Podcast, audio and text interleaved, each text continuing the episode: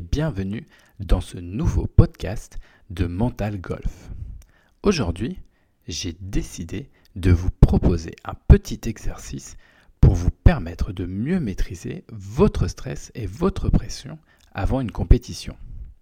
Ce podcast fait suite à un article publié sur le blog qui s'intitule Comment diminuer son stress avant une compétition de golf. Je vous invite donc à consulter cet article découvrir une explication complète de cette thématique. Alors maintenant entrons dans le cœur de ce qui est peut-être pour vous un problème.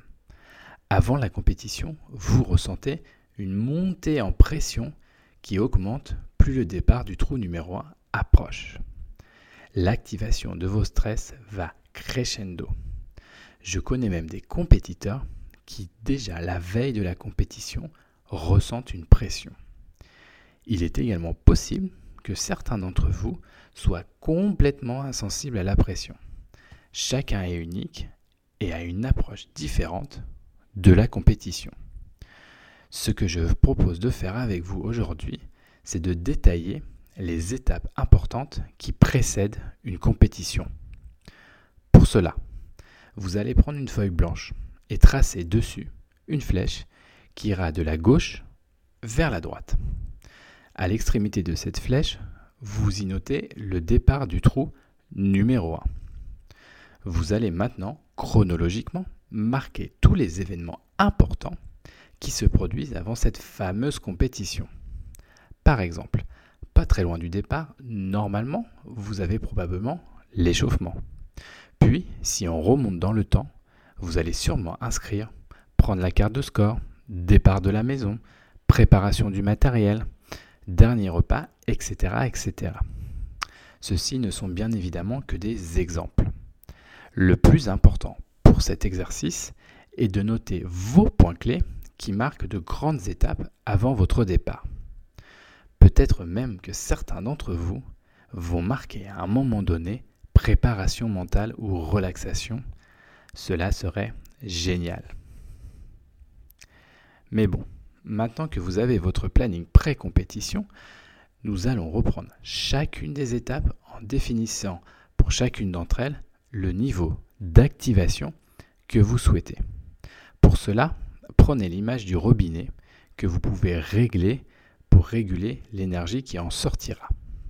Ainsi, très probablement, pendant l'échauffement, vous avez besoin quasiment d'ouvrir à fond le robinet d'énergie pour pouvoir être en condition départ.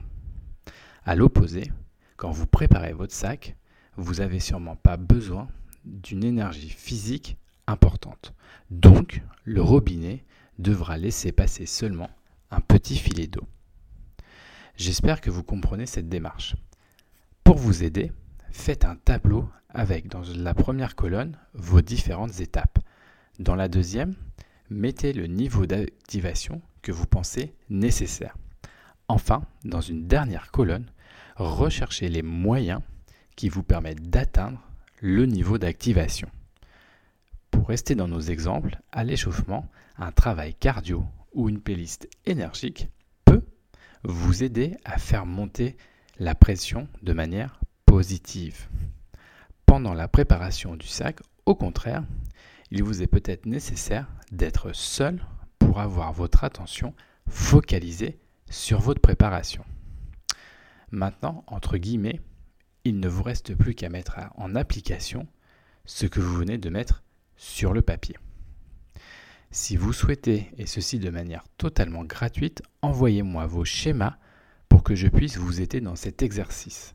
Je serais vraiment ravi de pouvoir échanger en direct avec vous sur cette technique afin de vous aider à vous approprier cet outil. Pour me contacter, vous pouvez utiliser le formulaire de contact sur le blog ou m'envoyer un mail à l'adresse contact@mentalgolf.com. Voilà, ce podcast touche à sa fin. Si vous avez aimé ce contenu, faites-le moi savoir en me laissant un petit commentaire ou en vous abonnant au site mental-golf.com. À bientôt!